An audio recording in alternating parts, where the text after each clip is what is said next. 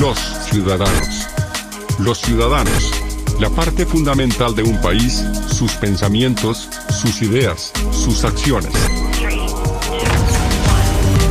Sigue este interesante espacio, en donde la expresión de las ideas se convierte en la ruta a seguir de toda una nación. Transmitido por Magnética FM. Los ciudadanos.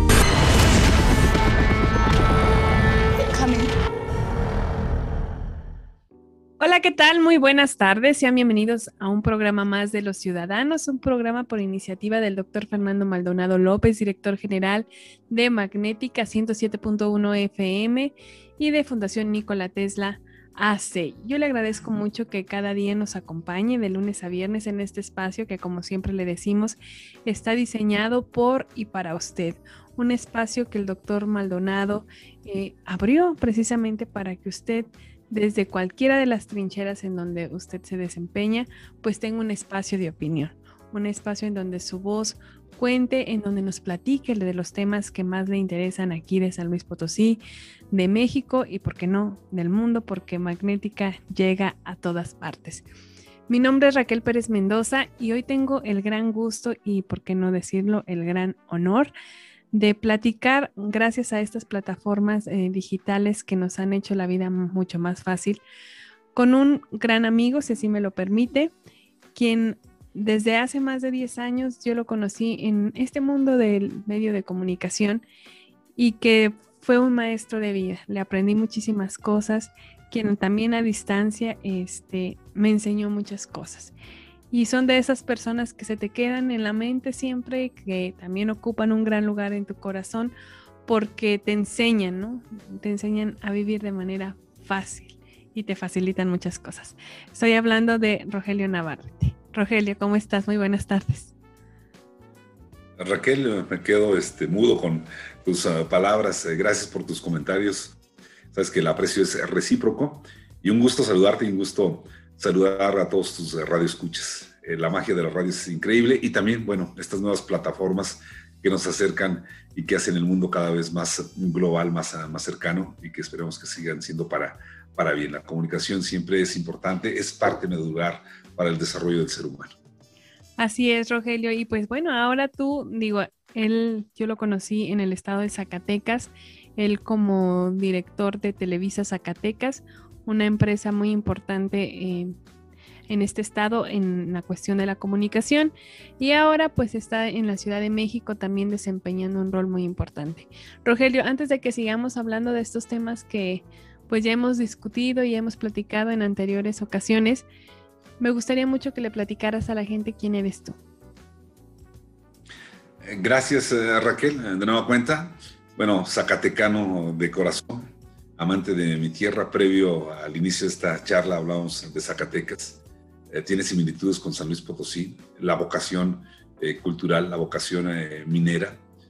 uno cuando va a la Ciudad de México, paso obligado ya sea a Aguascalientes o San Luis Potosí. Recuerdos de la infancia, porque siempre cuando íbamos a la Ciudad de México, por ahí llegábamos.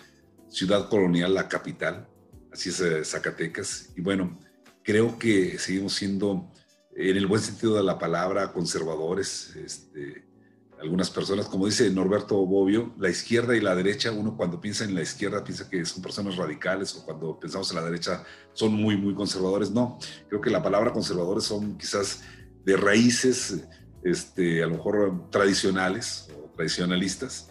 Así me considero. Nací en Sombrerete, me dedico a la comunicación desde hace más de 30 años eh, inicié en la radio, coincidentemente. La radio creo que fue parte importante en mi formación como comunicador. Estudié en la licenciatura en la Carlos eh, Septién, una de las escuelas más importantes eh, de, pública. Sí, con unos maestros a mí que me tocaron, que esta es una experiencia que a lo mejor nos llevaría todo el programa, pero en aquel momento eran este, el jefe editor de, de periódicos como Reforma, este, eh, también otros maestros que trabajaban en proceso, en el Universal, entonces imagínate, la formación para mí fue muy importante. Me dedico, entro a la televisión por azares del de destino, vinculado con el tema de la radio, por invitación de unos amigos, te recordarás, a Luis Márquez, que era un extraordinario camarógrafo, pero un extraordinario también. El camarógrafo tiene que ser tamén parte reportero. Entonces él me enseñó a ser muy crítico, oh, claro, muy claro.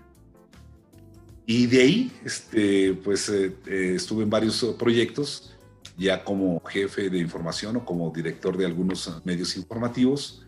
Y bueno, me apasiona el periodismo, me apasiona la, la comunicación.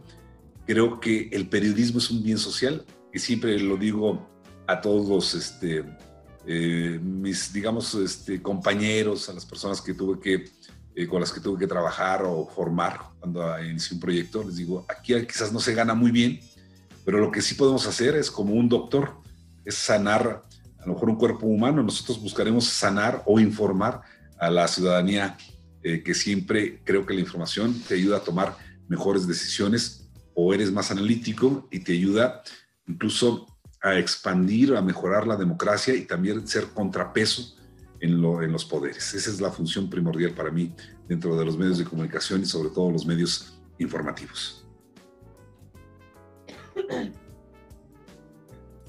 Y ahora, Rogelio, estás en la Ciudad de México. ¿Qué andas haciendo por allá?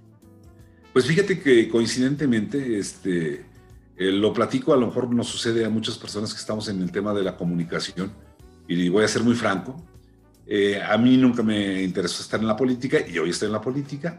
Quizás yo decía, no voy a estar en la, en la televisión y estuve en la televisión. Eh, cuando termina mi etapa en Televisa Zacatecas, donde estuve por cerca de 10 años, después dije, ¿qué voy a hacer? Me invitaba mucho a trabajar en el área de comunicación social, quien hoy es senadora, Giovanna Bañuelos de la Torre, en la dirigencia del Partido del Trabajo. Yo no quería ingresar ahí, pero sin embargo, sabes que las mujeres siempre son más sabias que uno.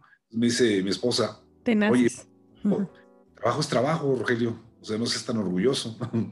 Entonces fue como decidí entrar al lado opuesto de la información, porque estar en un área de comunicación social eh, es que te busquen para que seas noticia. Cuando tú estás en un medio informativo, tú vas por la noticia cuando estás en un área de comunicación social es eh, exactamente lo, opuesto. Entonces fue un reto. Yo aprendí mucho de Giovanna Bañuelos, les digo hoy senadora de la República, una mujer que me dio siempre apertura y una libertad para tener mi plan de trabajo, mi propio proyecto.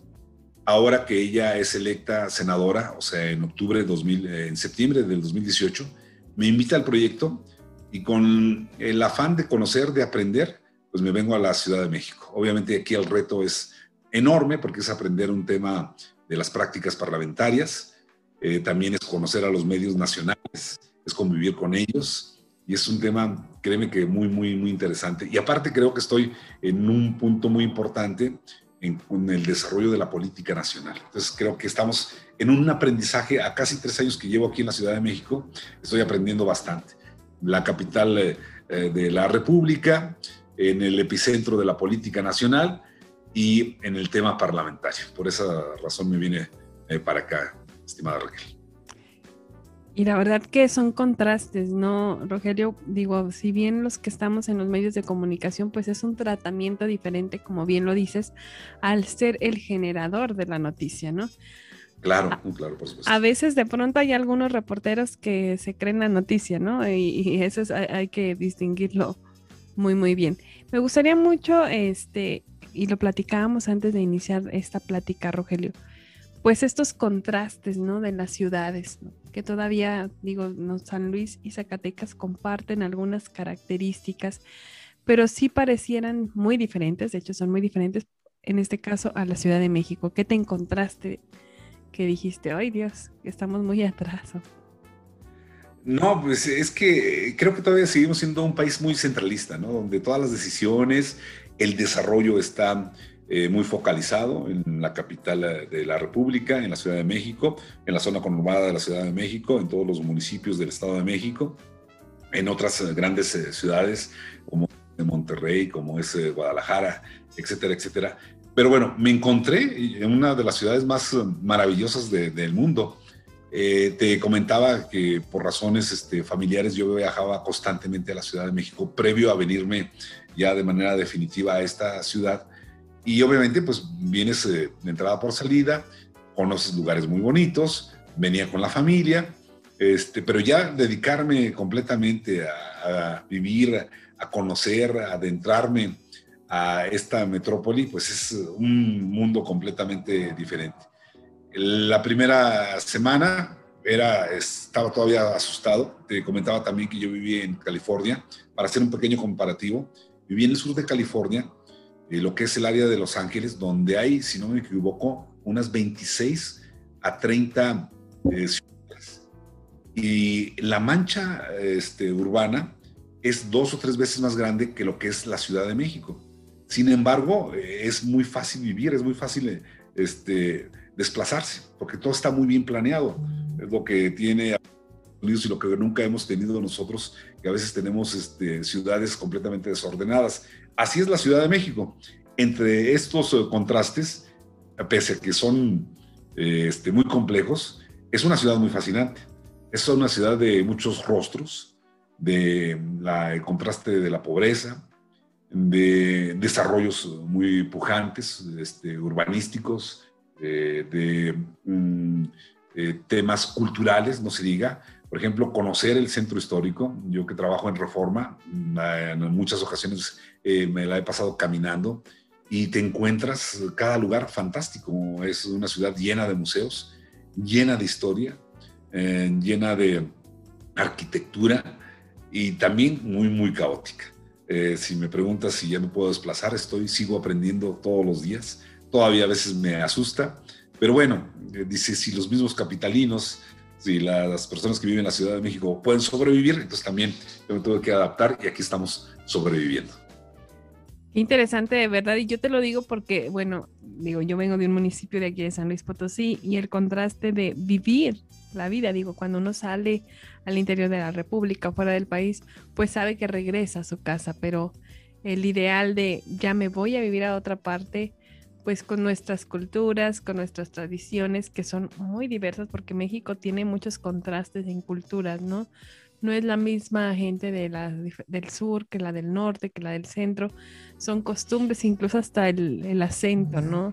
Que es completamente diferente. Rogelio, permíteme hacer un corte y, e invitar a las personas que nos están escuchando a través de nuestra señal radiofónica en el 107.1 FM a que nos sigan también en nuestras redes sociales. Estamos como Magnética FM eh, y estamos en Twitter, en Facebook, en Instagram también ya para estar un poquito más cerca de usted. Estamos en Spotify y aperturamos nuestro canal de YouTube que también está a la disposición. Vamos a este corte y regresamos. Ya estamos de regreso en su programa Los Ciudadanos. Les recuerdo que tenemos activas nuestras líneas telefónicas en el 128-8384 y en el 128-8385. Recuerde poner el prefijo 444. También estamos en nuestra página web www.magneticafm.com. Si usted nos acaba de sintonizar a través de nuestra señal en el 107.1 FM, les recuerdo que estamos platicando con Rogelio Navarrete, licenciado Rogelio Navarrete él, entre muchas cosas, pues bueno, él ha sido un gran comunicólogo, ha estado y pasado por grandes instituciones y organizaciones allá en el estado de Zacatecas, en Televisa, en Mega Noticias, si no mal recuerdo. Y precisamente eh, va mi, encaminada mi pregunta a esta trayectoria, Rogelio. Eh, ¿Qué tan peligroso en estos tiempos es ejercer el periodismo? Eh, es una pregunta muy interesante. Somos eh, de los primeros países con mayor riesgo para el ejercicio de periodismo y bueno, dentro de nuestros eh, derechos consagrados está precisamente la libertad de expresión. Mientras siga siendo un riesgo el ejercicio del periodismo, será un atentado directo a la libertad de expresión. A mí me tocó vivirlo quizás a ti en, tu, en su momento también lo has podido vivir, eh, Raquel. Hoy en día no es nada sencillo, ¿no? Ir eh, tras la noticia sobre temas eh, complejos, pero temas importantes en los cuales hay que informar a la ciudadanía, pues requiere capacitación, requiere vocación, requiere entrega y también este, saber uno conducirse con, con mesura que no nos gane la, pasión. En Zacatecas, para ejemplificar un poco, tenemos eh, ya, bueno, desde que inició la llamada guerra contra el narcotráfico, eh, tenemos un, un escenario muy complejo. Y a mí siempre me ha preocupado, me preocupa eh, no solamente como periodista, sino también como ser humano, como padre de familia. Eh, recordarás que se fugaron más de 50 reos del penal de más alta seguridad de, Zacatecas con el sexenio casi eh, a, los últimos días del sexenio de Amale García Medina y salen como por la puerta de su casa. Pues ese día yo no me había percatado completamente mm, de lo que había ocurrido hasta ya en la mañana. Había un operativo impresionante. Entonces, como mis hijos estaban pequeños, dije, no, esto pone en riesgo eh, a mi familia.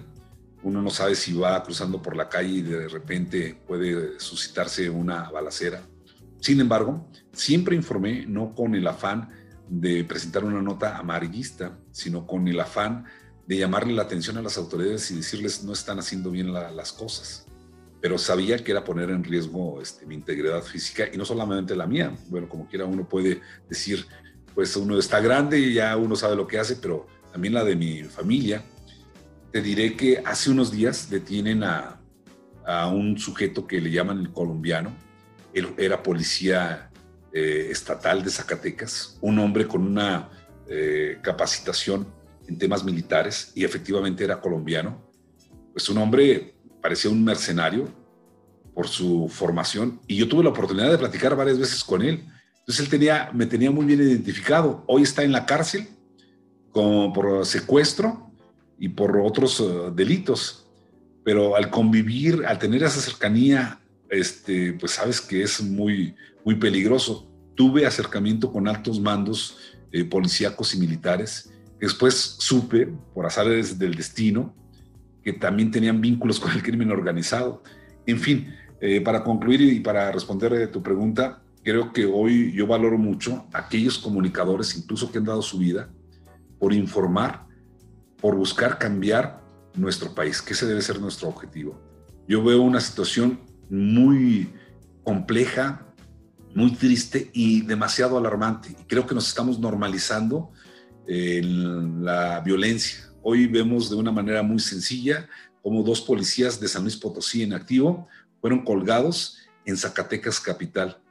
Hoy vemos cómo de manera sencilla en la esquina de nuestra casa dejaron restos humanos en una hielera. Es algo dantesco, ¿no? Es algo eh, que va más allá incluso de nuestra propia imaginación, que va más allá incluso de lo que debemos ser nosotros. O sea, ya no somos seres humanos, sino yo creo que nos hemos denigrado como especie en este, en este mundo.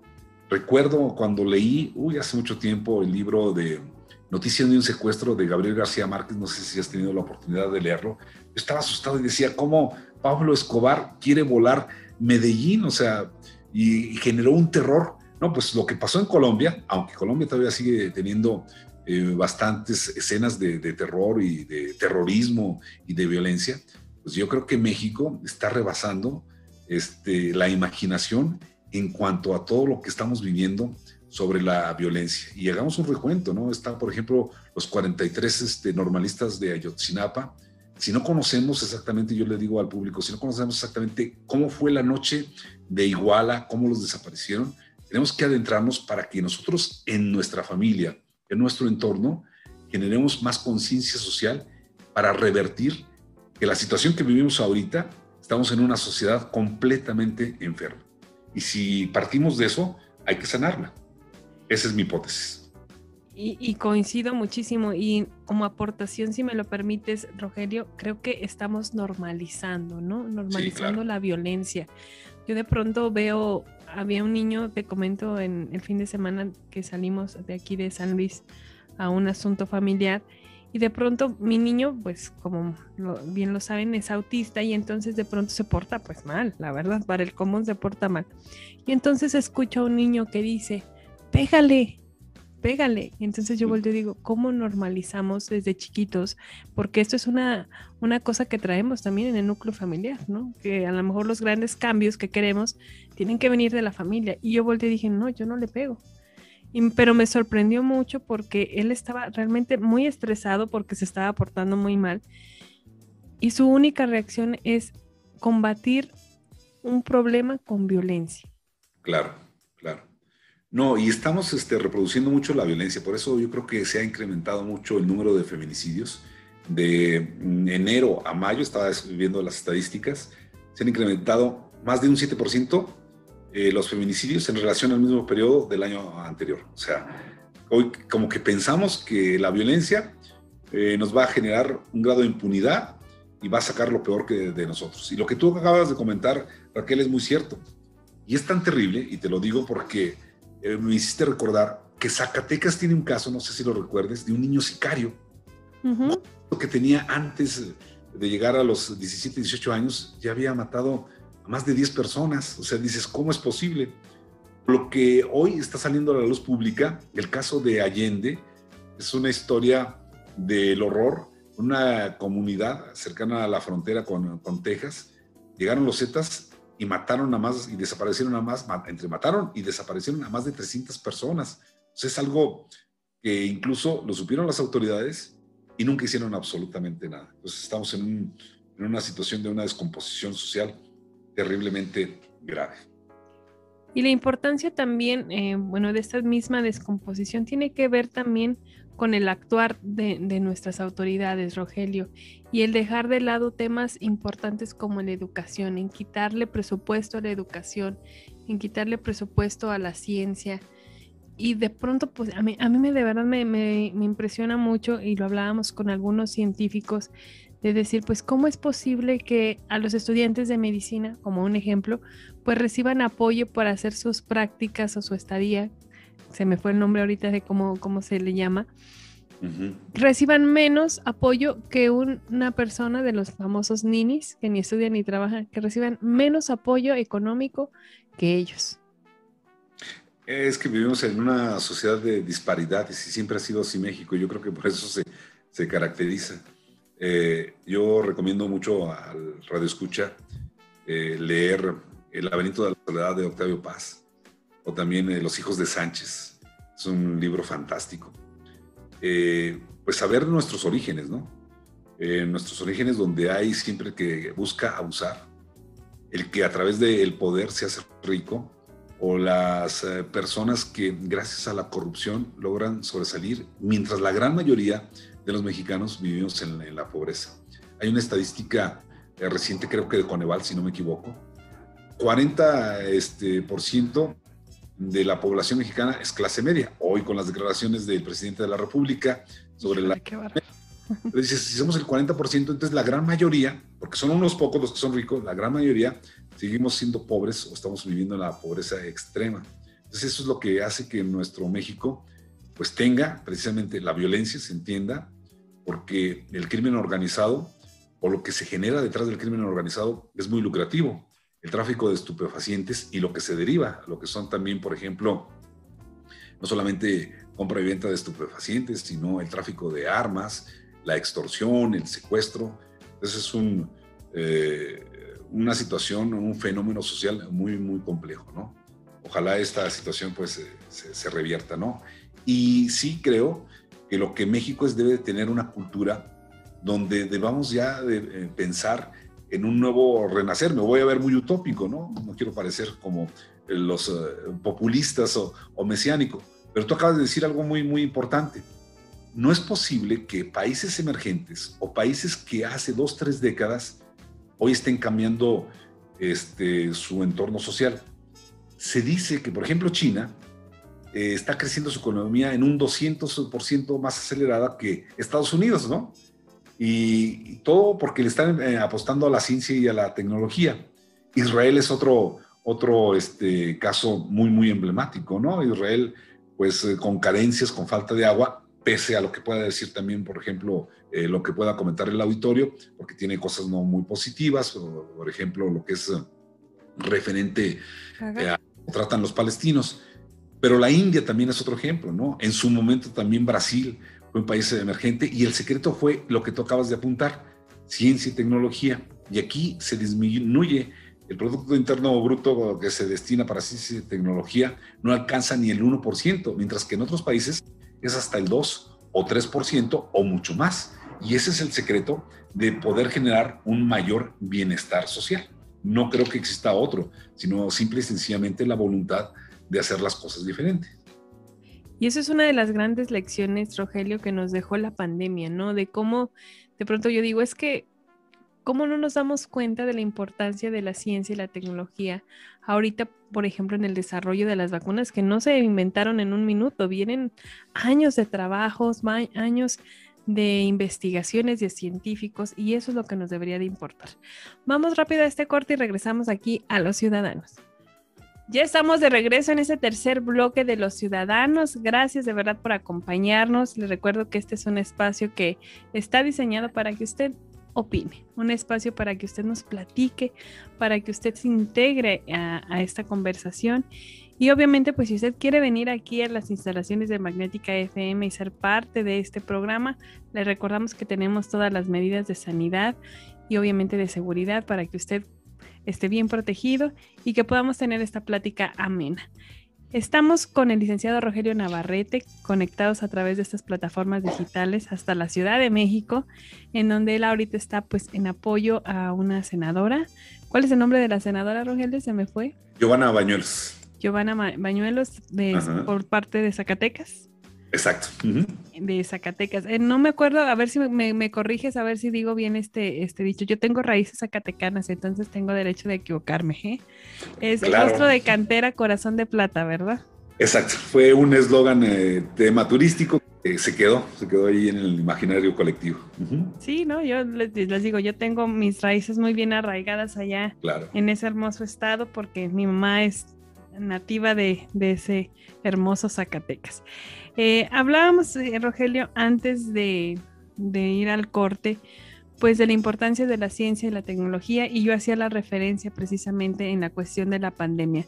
¿Cómo desde tus trincheras diferentes, digo, una vez periodista, siempre periodista, este, y ahora en esta parte de las políticas públicas, ¿cómo has visto tú el manejo de la pandemia? Bueno, es un tema muy amplio y es un tema bastante complejo, no soy especialista, Obviamente sigo los medios informativos este, de manera eh, cotidiana, todos los días. Es parte ya de, mi obligación. Eh, lo que entiendo y lo que veo, que concluimos, es que no hubo un manejo desde un inicio de forma correcta. Lo dijeron los especialistas. Lo que sucede es que este gobierno creo que le ha faltado sensibilidad y debe de atender y escuchar las críticas. Ese debe ser el secreto de todo eh, gobierno siempre creo que nos gana un poco la, arrogancia. Mm, recuerdo que cuando llega al poder Vicente Fox, en los uh, mexicanos pensamos que venía un cambio radical. No sucedió. Eh, la llegada de la llamada cuarta transformación también todavía sigue siendo una esperanza para muchos mexicanos, sobre todo para eh, ciertos sectores. Y yo deseo que así sea, porque es lo mejor para, para todos. Sin embargo, mm, dentro de esta crítica es que no ha sabido entender y escuchar desde el presidente de la República, así como varios funcionarios, qué es lo que nos dicen los especialistas, es lo que dice la crítica, a veces puede ser la, más radical o la más opuesta para nosotros enmendar. Eh, llegamos tarde y había señales de cómo eh, primero contener desde el inicio de la pandemia eh, y persiguieron, por ejemplo, los, los vuelos este, internacionales. No nos recluimos en casa de manera temprana. Y total, el manejo y las estadísticas, hoy tenemos unas que dan la Secretaría de Salud, mientras que, por ejemplo, en el registro civil son estadísticas completamente eh, diferentes claro. de, de, otros especialistas. Estamos hablando de un número de mortandad terrible. Eh, Mm, creo que ha tenido lo que quizás no podemos este, discutirle al presidente, las buenas intenciones, pero no con buenas intenciones podemos este, cambiar nuestra realidad. Si lo hubiéramos atendido desde un inicio, este, quizás no hubiéramos tenido un nivel tan alto de contagios. Estamos en los primeros lugares a nivel mundial en cuanto a mortandad, muertes y también en contagios. Hoy eh, la India pues está sucediendo algo este, completamente inédito. Y el regresar, el tema más polémico, el regresar de semáforo naranja a semáforo verde, creo que todavía sigue siendo muy prematuro. Entiendo que la lógica del el gobierno es la reactivación económica, pero también hay que pensar que dentro de las grandes crisis hay la oportunidad de volver a, a renacer. Así ha sucedido en las grandes depresiones, en las grandes crisis económicas. Aquí en la Ciudad de México yo vi el impacto terrible, bueno, pues, se podía ver de manera obvia, hay muchas pequeñas y medianas empresas, restaurantes, centros de entretenimiento y cerraron y era una ciudad, digamos, bonita, sin mucha gente, pero obviamente muchas personas desgraciadamente perdieron este, el empleo. Ojalá este, pues este, estos casi ya dos años de, COVID eh, sirvan para una reflexión, porque no descartamos que venga una nueva ola de contagios o una situación más compleja en, este, en, un futuro. Eh, ya hay una esperanza, eh, aunque todavía hay bastante polémica en cuanto al tema de la vacunación. También vivimos en un mundo lleno de desinformación. Al inicio hablábamos de unas historias eh, completamente diferentes a lo que era la realidad, de que si el coronavirus o el COVID-19 había sido este, una invención del ser humano, a la fecha no sabemos muy bien cuáles son sus orígenes. Hay gente que todavía cree, incluso Raquel, que el vacunarse es algo grave.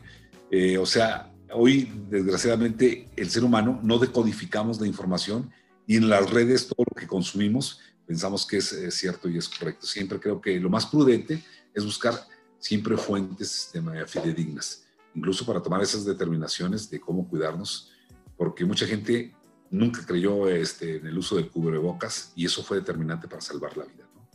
Incluso hay quien, yo de verdad me he topado en estas alturas, ya casi dos años de que se decretó pandemia al coronavirus, este COVID-19, que todavía no cree que exista este coronavirus. Cuando hay gente que ha muerto, que hay gente que se ha contagiado, que hay gente que ha sido hospitalizada, incluso intubada, y aún así estamos en no creer.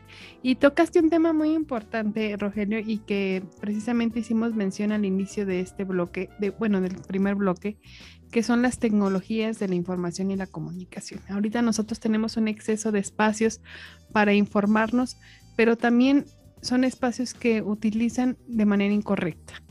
¿Qué nos puedes decir? Es un tema también que me apasiona mucho y es un tema cómo ha evolucionado de manera eh, vertiginosa los medios de comunicación, los medios de información y hoy las llamadas redes sociales. En el tema de, de algunos libros, ahorita que estamos en esta charla, estoy recordando, Raquel, hay un libro creo que muy bueno de Susan Sontag, una intelectual de Nueva York, falleció hace un par de años, si la memoria no, me falla, se llama Ante el dolor de los demás. Ese libro, ella era fotógrafa, decía que si uno ve alguna nota informativa o alguna imagen eh, referente a la muerte, a algún accidente, alguna tragedia, pero si no tiene empatía con lo que está viendo, con lo que está leyendo, simple y sencillamente se genera el morbo. Entonces nosotros como consumidores de medios de información o de las redes donde hay un mundo de fake news, eh, no tenemos ese criterio, pues no vamos a poder tampoco avanzar en nuestra manera de definir qué es lo bueno, lo correcto, lo bueno o lo malo en lo que estamos consumiendo día con día. Vemos diariamente un millón de imágenes Dentro de este libro también, bueno, hay otros textos también creo que muy interesantes, pero yo lo que siempre recomiendo, eh, lo digo porque así me pasa incluso en mi entorno más cercano familiar, de repente pueden decir, no, Andrés Manuel López Obrador yo creo que nunca tuvo COVID,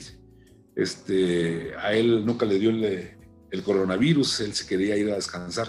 Mejor busquemos una nota informativa seria que las especulaciones porque a veces creemos un video que pudo haber sido editado y ese video nos puede formar y podemos tener creencias completamente erróneas. Dentro de esas creencias erróneas, pues va nuestra propia formación como, como seres humanos. Siempre, todo lo que veamos hay que verificarlo. Y para eso, bueno, es de una manera muy simple y muy sencilla, la verificación de, de las fuentes. Si estamos viendo, por ejemplo, un hecho inédito e importante, eh, hay que corroborar que sea una agencia informativa seria, que sea un medio informativo serio. Si no lo creemos todavía de manera completa, verificar si otro medio ya también este, lo reportó. verificar cómo lo escriben. A veces hasta uno se puede dar cuenta de una manera muy sencilla, Raquel, si la información es cierta o es falsa. Por ejemplo, hay en el Facebook, tú te puedes dar cuenta, eh, los que se hacen pasar como medios informativos y suben puro chisme, pero la redacción tiene faltas de ortografía y dices, esto no puede ser cierto. O a lo mejor puede ser algo cierto, pero no lo está publicando una persona que tiene seriedad o que acude a un rigor informativo donde verifica lo que está este, sucediendo. Yo creo que la gran mayoría de las cosas que consumimos o que vemos o que leemos o que visualizamos diariamente, hay que ponerlas en tela de, de juicio. Posteriormente, ya cuando uno hace ese recorrido o ese panorama o esa visión, pues puede determinar si es cierto o no. No hay que caer en la trampa de la especulación, del amarillismo, que a veces pues es muy, muy fácil. es que es lo que vende, Rogelio. claro, Es, lo que, es, lo que vende y es lo que nos atrapa como seres humanos, ¿no? Como seres humanos a veces es más fácil creer ciertas cuestiones, pero nunca las, las verificamos, ¿no?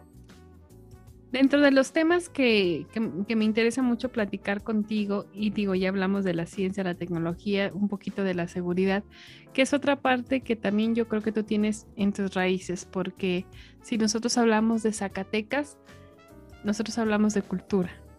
Y a mí me encanta mucho, tengo, tenía yo una maestra que fui a hacer allá una estadía, que ella vive en el centro, en el corazón de, de Zacatecas, y me encantaba porque ella abría en su casa las ventanas y podía escuchar un concierto abajo de su balcón.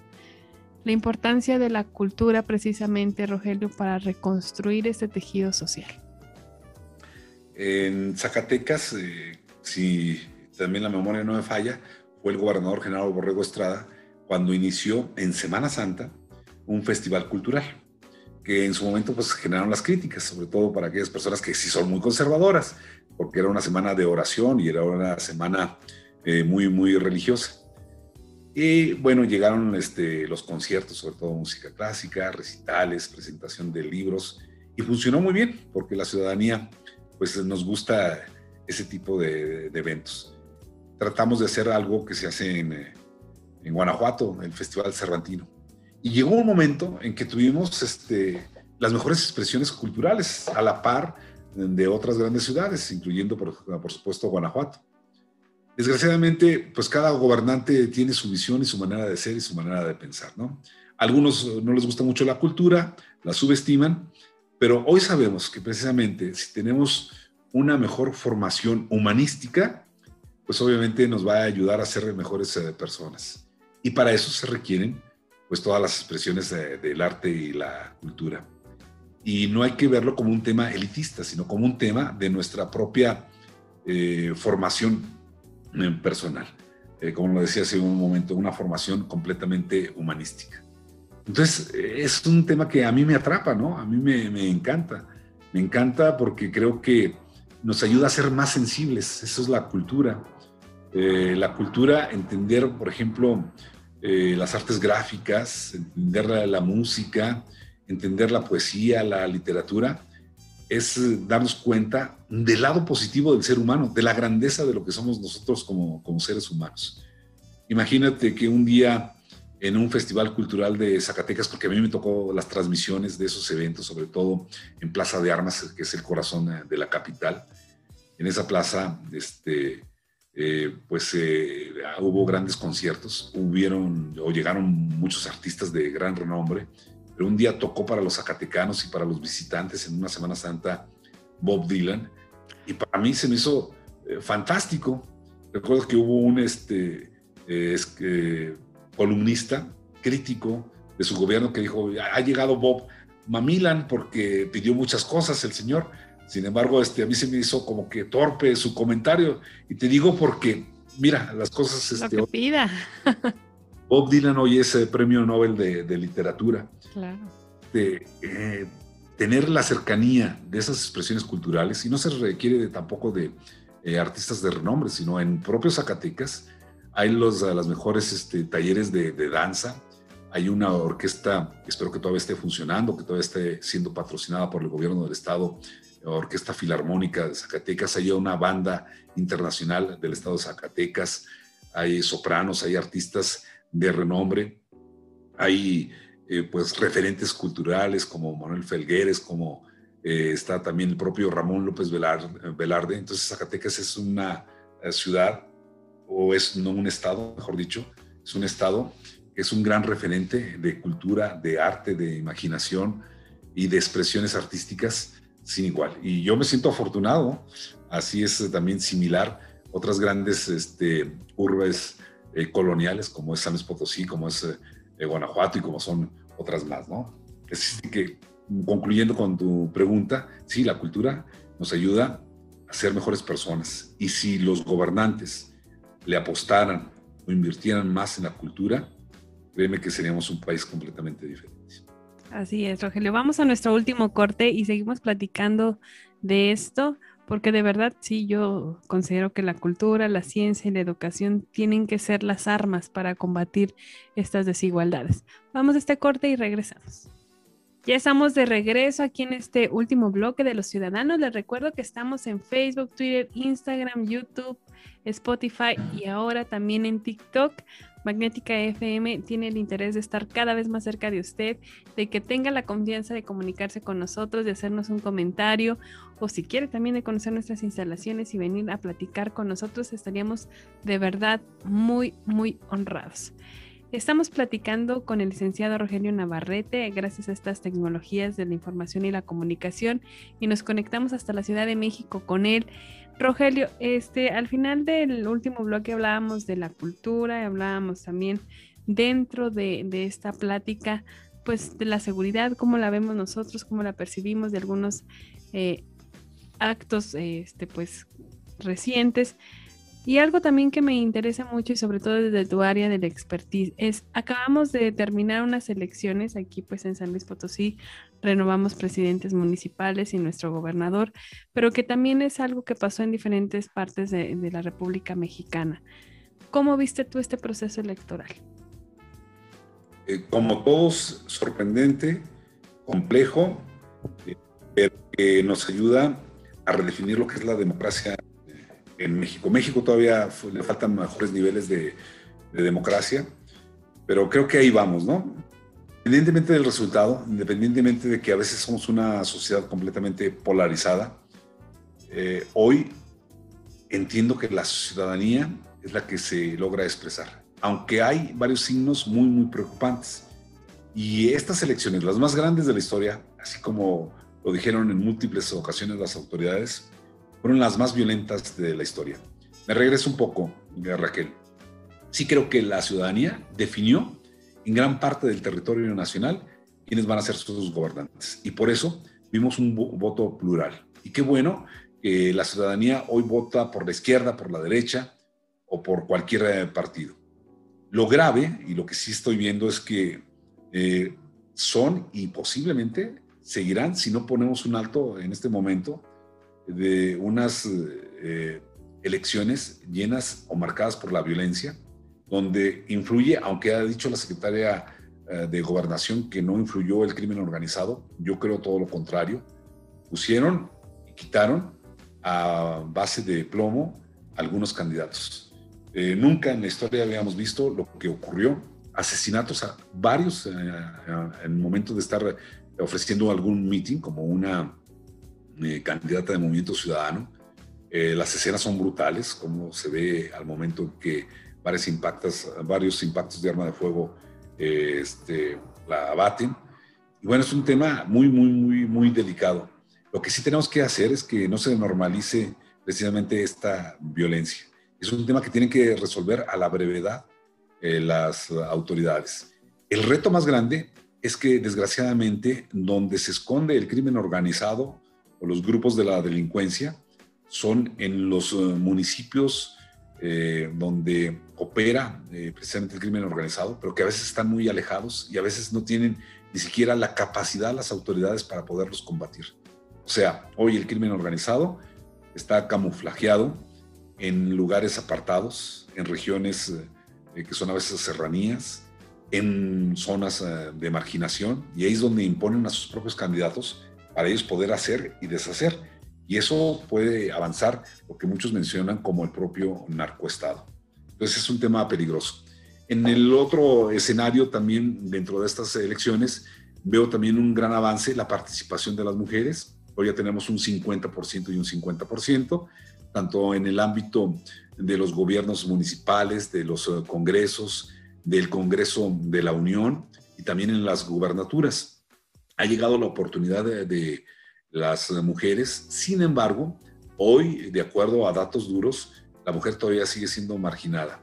la quien quiere o quien busca eh, estar en un puesto de elección popular en el sector femenino, todavía existen muchos estigmas y lamentablemente eh, persiste la violencia de, de, género con violencia política de género hacia las mujeres.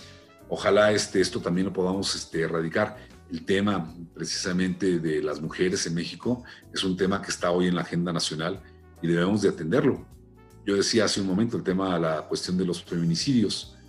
El feminicidio es el síntoma de cómo estamos tratando a las mujeres hoy en día. Y si no, no le damos la inclusión, la participación, o si no cambiamos nuestra mentalidad machista, que es un tema cultural, seguiremos asesinando, golpeando, marginando, vulnerando, dejando, por supuesto, a las mujeres. Y es un tema que hay que atenderlo a la brevedad.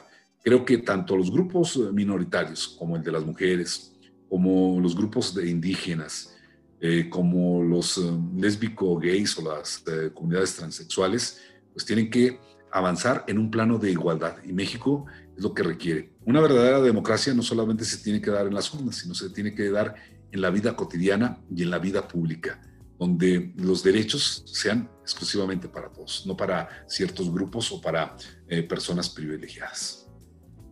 Y efectivamente es así, Rogelio. Vimos muchas desigualdades entre las cosas a puntualizar precisamente está eso, ¿no? Estas elecciones nos dejaron muchas lecciones en la cuestión de seguridad, en la cuestión de equidad, pero también a nivel nacional, digo, a mí me sorprendió mucho porque se sigue repitiendo este fenómeno de poner como candidatos a figuras públicas que jalen gente. ¿Por qué seguir esta fórmula, Rogelio? Y que nosotros lo peor es que seguimos o gran parte de la población vota por esas estrategias.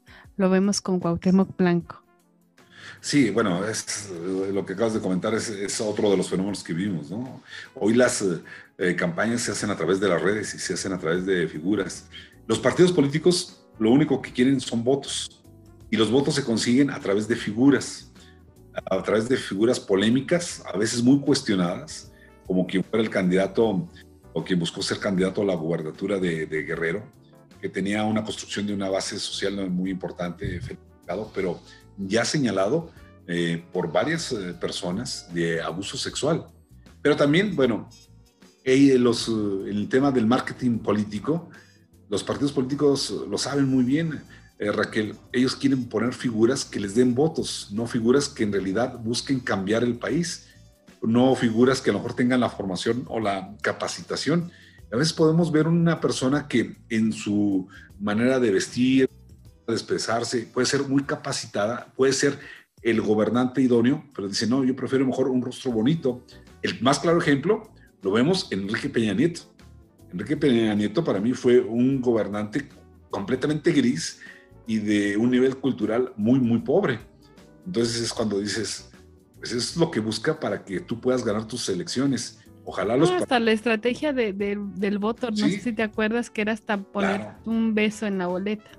Claro, exacto, ¿no? Y eso es lo que les da a los partidos políticos. Son de los temas que hay que cambiar. Cuando habla el presidente de la República o cuando desde el Congreso están buscando ya una reforma electoral, pues pensemos en estos grandes temas.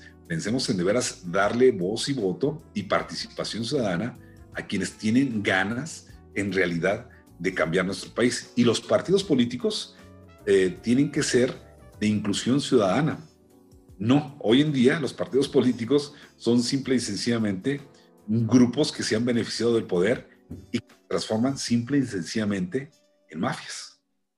Y también, Rogelio, digo, no sé si coincidas, pero también de preparación, ¿no? De pronto yo recuerdo hace unos años cuando yo empecé a estudiar lo de mi maestría y me acuerdo mucho que yo no encontraba un lugar para certificarme en inglés y me sorprende mucho de tiempo después que para ser presidente de la República no te exijan tener un nivel de inglés, ¿no? Y que de pronto el presidente haga estas declaraciones de yo no hablo inglés porque yo soy mexicano, algo así dijo, ¿no? No lo necesito, no lo ocupo. Cuando para un estudio de posgrado te lo piden, ¿no? Creo que sí es importante que quienes toman las decisiones en nuestro país pues tengan una preparación. Bien, no sé si lo que voy a comentar eh, me va a costar la chamba, pero te lo voy a decir de una manera clara. En el Senado de la República yo estoy fascinado por aprender de los grandes oradores, de los grandes parlamentarios, pero son contados. Y a veces me da tristeza ver que hay muchos senadores que ni siquiera se han atrevido a, subir a, tribuna, que sabes que su nivel cultural o su formación académica es eh, pobre, pero a veces no ni siquiera buscan asesores que en realidad para tener buenas iniciativas, para tener una mejor participación. Y sí es fundamental. Eh, cualquier persona que tenga la inquietud de superarse, no importa cuál sea su origen, cuál sea eh, su formación académica eh, o de dónde provenga, pero si tiene ganas, pues tiene que, primero, lo que tú dices, capacitarse, capacitarse. Y cuando llegas al poder, si eres diputado, porque vas a representar a cierto grupo de la población, busca todos los días hacer un mejor papel. Y yo veo, y así ha sucedido, y así sucede, me imagino también en el Congreso local de San Luis Potosí, que muchos de ellos saben que les gustan los reflectores, les gusta tener una nueva forma de vida, pero en realidad no se preocupan y no tienen una formación para tener buenos productos legislativos. O sea, cambiar la realidad de nuestro país, gobernar o ser auténticos representantes populares. Coincido completamente, Rogelio.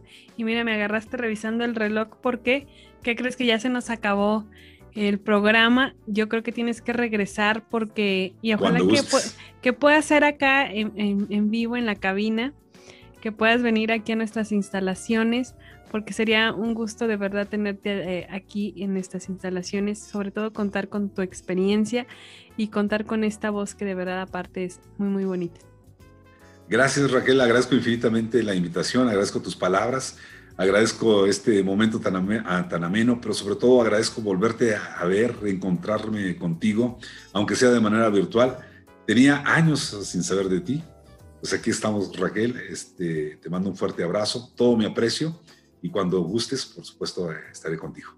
Pues te agradecemos, Rogelio, en nombre del doctor Fernando Maldonado López, que bueno, comparte muchas de las ideologías que tú has comentado y que es un hombre también pues muy, muy apasionado en estos temas. Te agradezco nombre de Magnética, esta es tu casa y le agradezco a la gente también que nos sintoniza a través de nuestras redes sociales y sobre todo en nuestra señal en el 107.1 FM. Recuerde que nosotros tenemos la mejor calidad en audio porque transmitimos por sonido esférico que no lo tiene nadie, así como decía el comercial, no lo tiene ni Obama. Entonces, sigue con esa barra programática, de verdad tenemos la mejor calidad en música y en sonido. Mi nombre es Raquel Pérez Mendoza y que tenga muy buena tarde. Hemos escuchado las ideas, sentimientos y propuestas de un importante personaje de nuestra sociedad. Te esperamos en Los Ciudadanos por Magnética FM.